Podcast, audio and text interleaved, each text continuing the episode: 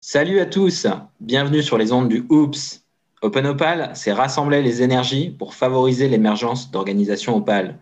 Ce podcast va à la rencontre des membres du collectif pour découvrir ce qui les fait vibrer, leur parcours et leurs réflexions vis-à-vis de l'Opal. À chaque épisode, une personne du collectif nous partage son expérience pendant 15 à 20 minutes, puis devient l'hôte de l'épisode suivant. À vous de jouer. Salut Agathe. Salut Dinong. Alors, on est, enfin, moi et Adrien, Adrien qui n'est pas là, mais euh, le podcast Oups, on est trop heureux de t'avoir, Agathe, comme première invitée du premier épisode Oups, donc Open Opal Podcast Series. Euh, du coup, le podcast, on va aller à la rencontre euh, des membres de la communauté Open Opal. Et du coup, pour ce premier épisode, ce sera moi, Dilong, l'intervieweur, et j'ai le plaisir d'avoir Agathe. du coup, voilà, j'ai dit mille fois que j'avais le plaisir, mais je suis vraiment très heureux de épisode Agathe. De euh, même. pour euh, commencer, je, pourrais, je peux t'inviter à te présenter en quelques mots et aussi notre question favorite, quelles sont tes causes? Alors, euh, pour me présenter, je peux dire que je suis actuellement quelqu'un qui a plusieurs activités. Je suis premièrement formatrice et coach en prise de parole en public. Donc j'aide des personnes à vaincre leur peur de parler et à gagner confiance en eux à travers euh, l'art oratoire. Je suis aussi euh, consultante en management et en organisation et je travaille avec un collectif de consultants et de philosophes indépendants. Et je suis aussi euh, présidente d'une association qui s'appelle ADAO, qui veut dire l'Association de démocratisation de l'art oratoire. Et avec plusieurs formateurs bénévoles, on anime des ateliers pour les jeunes afin de les aider à gagner confiance en eux euh, aussi par la prise de parole et à s'insérer euh, professionnellement. Donc, euh, si je devais parler de mes causes, je pense qu'il y en a une qui ressort beaucoup dans ce que je fais, qui est la cause de l'éducation. Parce que je pense que c'est par l'éducation et par la formation de manière générale, par la formation qu'on peut s'élever soi-même en tant qu'humain et euh, l'éducation, c'est quelque chose qui me tient à cœur parce que je pense que malheureusement, l'éducation telle qu'on la connaît dans le système français a besoin d'énormément changer. Moi, j'estime que j'ai eu la chance parce que j'ai plus ou moins coché les cases du système éducatif. J'ai réussi à, rentrer dans le moule. Mais euh, paradoxalement, je pense que j'en ai, ai souffert aussi d'une certaine manière puisque je pense que j'ai pas pu développer certaines compétences comme le fait de vraiment réfléchir à ce que j'aimais faire euh, quand j'étais plus jeune et à pas forcément suivre un chemin tracé. Et puis euh, de l'autre côté, je constate aussi qu'il y a beaucoup de jeunes qui sont mis à l'écart du système scolaire parce que eux n'arrivent pas à rentrer dans le moule et qui pourtant ont plein de potentiel, mais n'ont pas forcément les codes. Donc, euh, je pense que l'éducation, oui, c'est une des causes qui me tient vraiment à cœur. Est-ce que c'est cette réalisation-là, du fait que euh, tu as constaté qu'il y avait un moule et que tu en faisais peut-être ou pas partie, qui t'a fait un peu découvrir l'opale? Parce que je, trouve que c'est plutôt bien euh, aligné avec ce que font les gens dans la communauté. Oui, je pense qu'il y a un lien parce que finalement, la société et le moule que la société essaie de nous imposer, il commence très tôt, il commence dès le plus jeune âge avec l'école. Et moi, disons que l'opale, j'ai commencé plutôt à m'y intéresser quand il a fallu que je me fasse une place dans le monde du travail. Après les études, me dire qu'est-ce que j'ai envie de faire comme métier, et finalement, je me suis rendu compte qu'il euh, n'y avait pas vraiment d'endroit qui me convenait, en tout cas dans ce qu'on me proposait. Pourtant, j'ai fait des stages en start-up, euh, dans des grands groupes euh, multinationaux, mais à chaque fois, je constatais des dysfonctionnements à différentes échelles et je me disais pourtant, je pense qu'il y a quelque chose d'autre, il y a peut-être un autre moyen de travailler et de s'épanouir au travail. Et puis, en faisant des recherches, en essayant de trouver des modèles un peu alternatifs, je suis tombée sur les nouvelles façons de travailler de manière générale. Donc, on inclut notamment dedans le freelancing, le slashing, donc, euh, le freelancing, c'est le fait de travailler de manière indépendante. Le slashing, c'est le fait de cumuler plusieurs activités et pas forcément être condamné à un seul métier. Et puis, euh, il y a aussi toutes les organisations un peu alternatives comme euh, les entreprises libérées et puis après le modèle Opal en particulier. Et du coup, pendant cette progression-là, c'est à quel moment, puisque du coup c'est un podcast pour rencontrer les gens de du, du, groupe Facebook, à quel moment tu t'es retrouvé dans ce groupe Facebook euh, et, et, et, à quoi tu t'attendais en fait avant de rejoindre le groupe? Et est-ce que ça, enfin, depuis que tu es dans ce groupe Facebook, est-ce que ça a répondu à tes attentes? Alors, euh, moi, je suis arrivée dans le groupe Facebook euh, un peu a posteriori de mon intégration dans le collectif Open Opal, qui est derrière la gestion de ce groupe. Et euh, j'ai pas vraiment d'attente par rapport au groupe Facebook. En fait, si je, si je les rejoins, c'est plutôt parce que je me suis engagée dans Open Opal, dans le collectif, dans la communication, la vie interne et l'intégration des nouveaux membres. Et c'était pour moi logique de rejoindre aussi le groupe et d'en faire partie. Depuis combien de temps est-ce que tu es impliquée dans le, la communauté Open Opal, du coup? Alors c'est plutôt récent. Moi j'ai découvert euh, le collectif Open Opal en lui-même euh, au mois de juin de cette année. Euh, et, j'ai participé à un POU, P-O-O-H, qui veut dire Place of Open Heart. Et ce sont des réunions mensuelles où on pratique le co-développement pour euh, traiter la problématique d'une personne grâce à l'intelligence collective. Et ça m'a beaucoup plu. J'ai adoré les gens que j'ai rencontrés là-bas et la richesse des échanges, l'écoute, la communication et comment l'entraide et la confiance s'installaient très rapidement parmi des personnes qui ne se connaissaient pas forcément. Et j'y suis retournée euh, le mois suivant et après on m'a parlé euh, du WOO, le Weekend of Open Heart, qui a eu lieu en septembre et qui euh, là était un week-end vraiment destiné à expérimenter les pratiques opales. J'y ai participé et suite à ce week-end-là, j'ai décidé de m'engager beaucoup plus dans la construction de ce collectif et puis dans l'essaimage de l'opalitude. l'essaimage de l'opalitude, j'adore.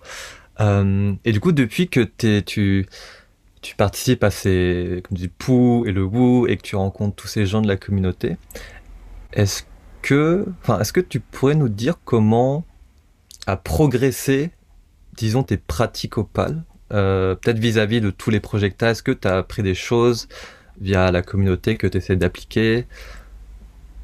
Oui, euh, carrément. Effectivement, ça m'a beaucoup inspiré de découvrir ces pratiques-là et d'essayer de voir comment est-ce que moi je pouvais les, les appliquer euh, dans les autres projets dans lesquels j'étais impliquée. Par exemple, euh, ce qui m'a beaucoup marqué dans le week-end Open Opal, c'est qu'il était complètement autogéré. Donc, on était une dizaine de personnes à vouloir partir en week-end ensemble, mais on ne savait pas où est-ce qu'on allait et on ne savait pas ce qu'on allait faire.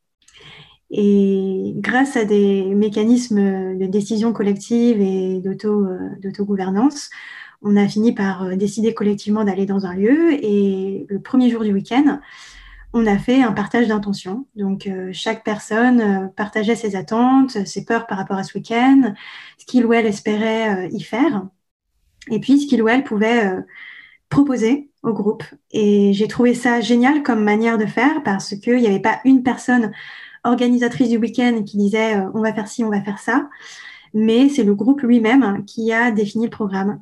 Et ça, cette euh, technique-là, je l'ai appliquée dans mon association, dans nos réunions, justement. On fait des réunions mensuelles et jusqu'à présent, en tant que présidente, euh, j'avais un peu l'habitude de, proposer l'ordre du jour et ce qu'on allait faire ensemble.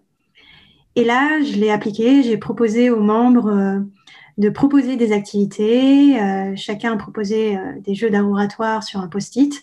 Et à la fin, on a tous voté pour ce qu'on voulait faire. Et on a conçu, euh, co-conçu le programme comme ça. Et c'était vraiment génial parce que moi, en tant que présidente, j'avais beaucoup moins de charge mentale pour organiser la réunion. Et tout le monde était beaucoup plus acteur de ce qui se passait.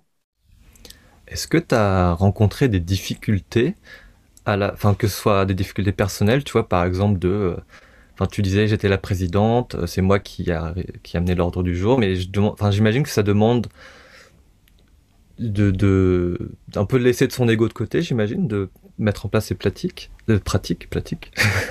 Et est-ce que ou des difficultés par rapport au groupe aussi, peut-être qu'ils n'étaient pas forcément euh, d'accord de cette pratique-là? Euh, alors oui, je comprends ce que tu veux dire par le fait qu'on doit peut-être laisser son ego de côté ou laisser l'envie de tout contrôler. Euh, je pense qu'il y a peut-être quelques années, ça aurait été compliqué pour moi, mais aujourd'hui, ça a été plus facile pour moi de l'appliquer parce que j'ai commencé à ressentir tous les effets négatifs du contrôle, c'est-à-dire euh, la charge mentale, euh, les difficultés à déléguer. Et en fait, euh, comme ça me pesait beaucoup trop, j'étais au contraire ravie de découvrir des techniques qui me permettraient de laisser les autres faire plus de choses.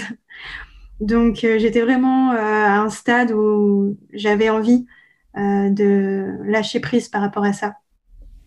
Et puis par rapport à l'adoption de cette pratique par les autres, en fait, ça s'est plutôt bien passé parce que je ne l'ai pas présenté comme une pratique bizarre ou nouvelle ou différente. Euh, je ne l'ai pas présenté comme un concept. J'ai juste euh, fait une proposition assez spontanée et les gens ont suivi, ont adhéré assez facilement, sans que je leur explique ce que c'était l'opale ou quoi que ce soit. Donc je pense que les pratiques opales, on peut aussi les insuffler dans son collectif ou dans son organisation en le proposant comme une idée et sans forcément l'étiqueter comme euh, un concept euh, bizarre qu'il faudrait comprendre avant de le faire. Ouais, trop bien. Euh, et est-ce qu'il y a d'autres pratiques que tu aimerais mettre en place dans le futur, que tu as apprises ou des, idées que tu as en ce moment? Euh, alors moi, il y a quelque chose qui m'a beaucoup marqué dans l'Opal, euh, notamment la vidéo de, de Nina euh, qui fait beaucoup de vidéos sur Open Opal justement à propos de l'autodétermination des salaires. Donc ça, c'est quelque chose qui se met en place dans les organisations Opal. Le salaire n'est pas défini par le, par le PDG ou par les RH, mais par chaque employé qui doit réfléchir en conscience à l'argent dont il a besoin et le salaire qu'il aimerait gagner. Et moi, je trouve ça complètement révolutionnaire et j'aimerais vraiment être capable d'appliquer déjà cette réflexion à moi-même, de me dire, euh, OK, en fait, euh, combien est-ce que je vaux ou de combien est-ce que j'ai besoin et comment est-ce que je définis cette euh, somme que j'aimerais gagner et peut-être essayer de voir comment, dans le collectif dans lequel j'évolue, le collectif de consultants, on pourrait essayer de, se l'appliquer parce que l'avantage de ce collectif, c'est qu'on est tous indépendants. Et donc, en tant qu'indépendant, on a aussi cette euh, liberté de proposer son tarif. Hmm. Trop bien, c'est j'avais vu cette pratique une fois devant, enfin bref, je, je sais pas pourquoi je raconte ça, mais j'avais, j'ai découvert cette pratique-là il y a quelques années, et pareil, je trouvais ça, enfin, je trouvais ça fou. Pour moi, c'était vraiment euh, un truc impossible. J'avais même pas pensé que, que c'était possible dans ma tête. Euh, donc bon courage. oui, c'est la première réaction des gens de se dire que c'est impossible, mais je trouve que ça fait énormément travailler sur soi-même cette réflexion, parce qu'on a tous un rapport à l'argent euh, très différent en fonction de notre éducation, en fonction de nos propres insécurités, euh, de ce qu'on projette aussi dans l'argent. Donc paradoxalement, ça fait travailler sur soi-même. Oui, ah ouais, c'est sûr. Et euh, là, du coup, c'est cool. On a parlé de pas mal de pratiques très chouettes que tu essaies de mettre en place. Est-ce que, à l'inverse, il y a des des choses que qui te manquent ou des choses qui te gênent un peu dans l'opale? Alors, je ne dirais pas qu'il y a des choses qui me manquent ou peut-être que ce qui pourrait me gêner, enfin me gêner dans le sens où je trouve ça difficile, c'est justement tout le travail personnel que ça demande. Mmh. Puisque pour évoluer vers de l'opale, il faut justement euh, beaucoup travailler sur soi-même, euh, sur la question par exemple de l'autodétermination des salaires, mais euh, sur la question par exemple d'exprimer ses tensions ça aussi, c'est quelque chose qu'on essaie de faire beaucoup dans l'opale. Et, euh, et, ça, c'est pas forcément évident parce que ça nécessite euh, de mettre en avant sa vulnérabilité. Et de manière générale, il y a beaucoup de pratiques qui, pour moi, demandent un travail personnel et c'est ça qui est le plus difficile. c'est de se confronter en quelque sorte à ses limites, à ses faiblesses, à ces choses qu'il faut travailler chez soi. Et je ne le vois pas comme quelque chose de négatif comme, comme un inconvénient dans l'opale, mais plutôt comme quelque chose de difficile. Est-ce que tu t'y attendais euh, au fait qu'il y ait beaucoup de travail sur soi à faire? Oui, je m'y attendais parce que c'était aussi ce que j'avais compris de l'opale, que euh, ça nécessitait un développement personnel pour atteindre aussi un développement collectif. Et les deux sont liés.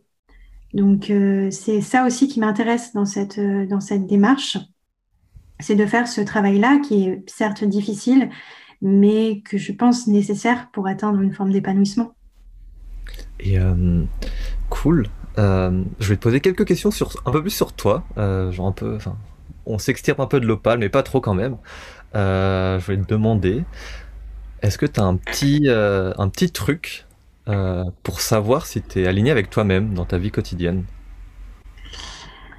Alors, moi, ce que j'utilise, euh, c'est euh, mon niveau de tolérance à une situation. Disons que quand je me rends compte que je suis dans une situation où je me sens vraiment pas bien, où euh, je ressens trop d'émotions négatives ou désagréables, là, je commence à me dire qu'il faut que je réagisse.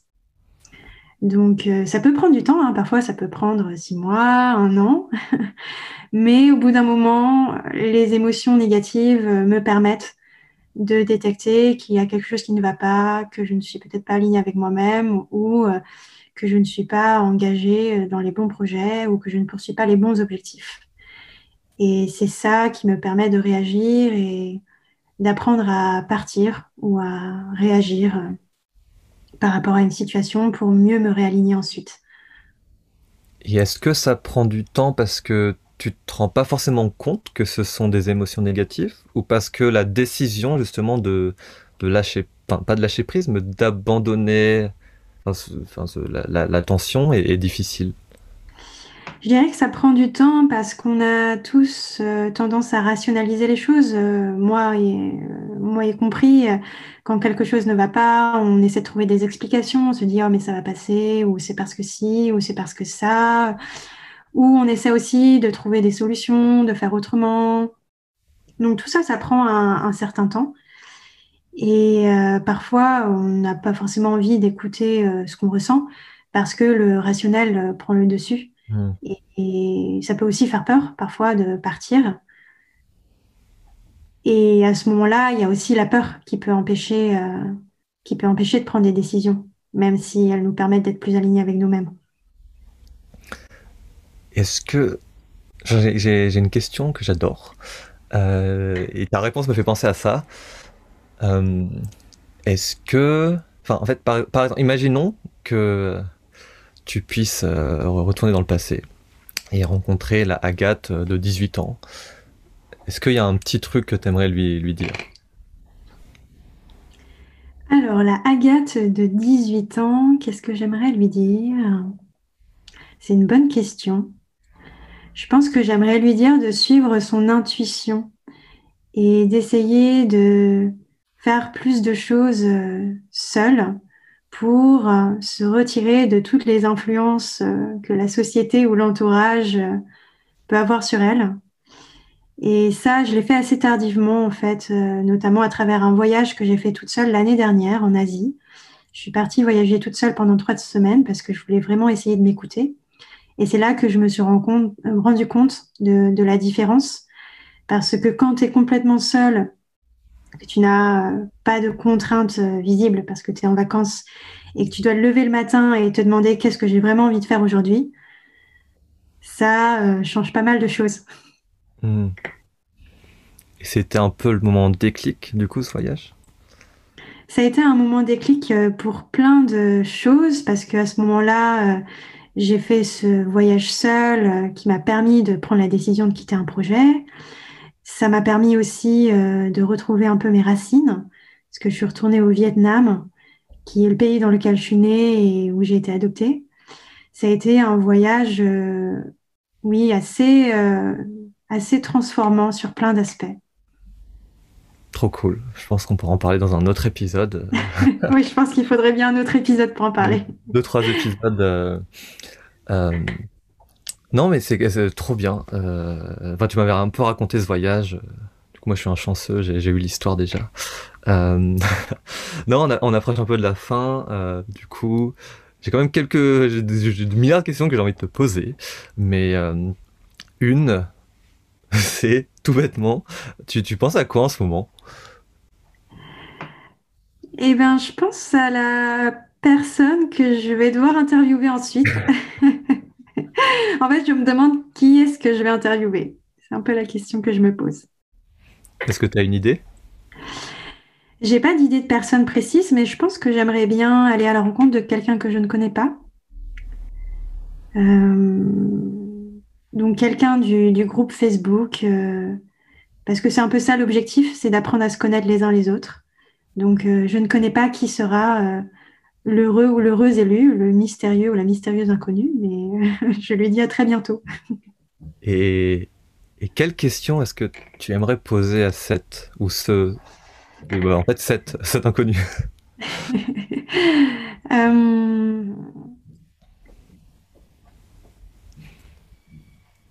J'aimerais bien lui demander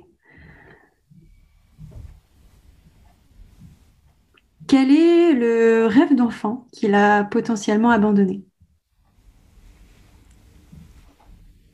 Trop bien comme question. Du coup, je peux te la poser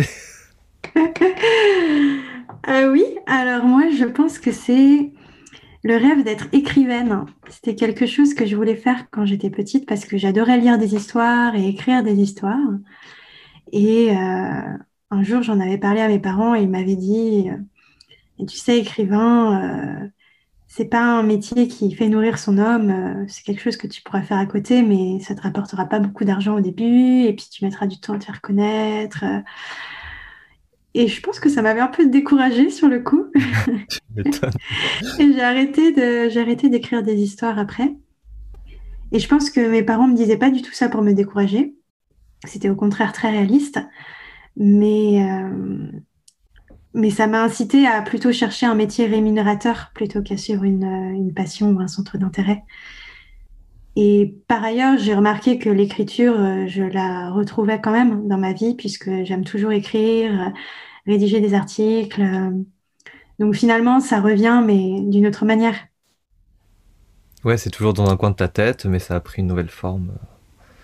Est-ce que tu aimerais. Euh, est-ce que, que, tu penses du coup que l'idée, enfin le rêve originel, il reviendra un jour?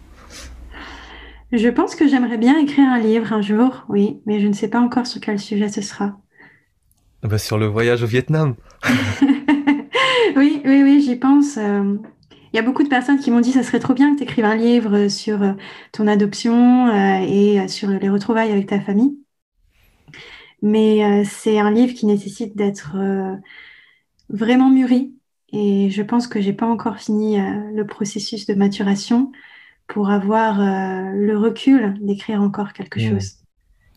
Dans quelques années alors. Mais je serai le premier, le premier lecteur. Avec plaisir. Cool, euh, bah, trop bien, merci beaucoup Agathe. Euh, où, est-ce que les gens peuvent te retrouver s'ils veulent euh, savoir ce que tu fais, s'ils veulent te contacter? Eh bien, je pense que le plus simple, c'est peut-être LinkedIn, puisque sur LinkedIn, j'explique un peu ce que je fais. Donc, vous pouvez taper Agathe Chapalin avec AIN à la fin, et vous me trouverez sur LinkedIn. Trop bien. Bon, bah, tout le monde, euh, contactez Agathe. Elle est trop inspirante. Elle est trop sympa. Laissez-moi quand même un petit message pour m'expliquer euh, la raison, parce que j'accepte pas toujours les gens que je connais pas. trop bien. Bon, bah, contactez-la avec un petit message. Et euh, voilà. En tout cas, merci beaucoup, Agathe. J'ai trop aimé avoir cette conversation avec toi. Tu es une des rares personnes que je connais de ce groupe Facebook et de cette communauté, donc je suis content. Merci à toi aussi. Et ouais, ben j'ai hâte d'écouter l'épisode, ton épisode, du coup. Merci Dilong. Merci d'avoir écouté cet épisode du Oops. Si ça t'a plu, n'hésite pas à le partager aux autres membres du collectif. Si tu veux en savoir plus, ça se passe sur openopal.fr. Et à bientôt pour le prochain épisode, où on espère t'entendre.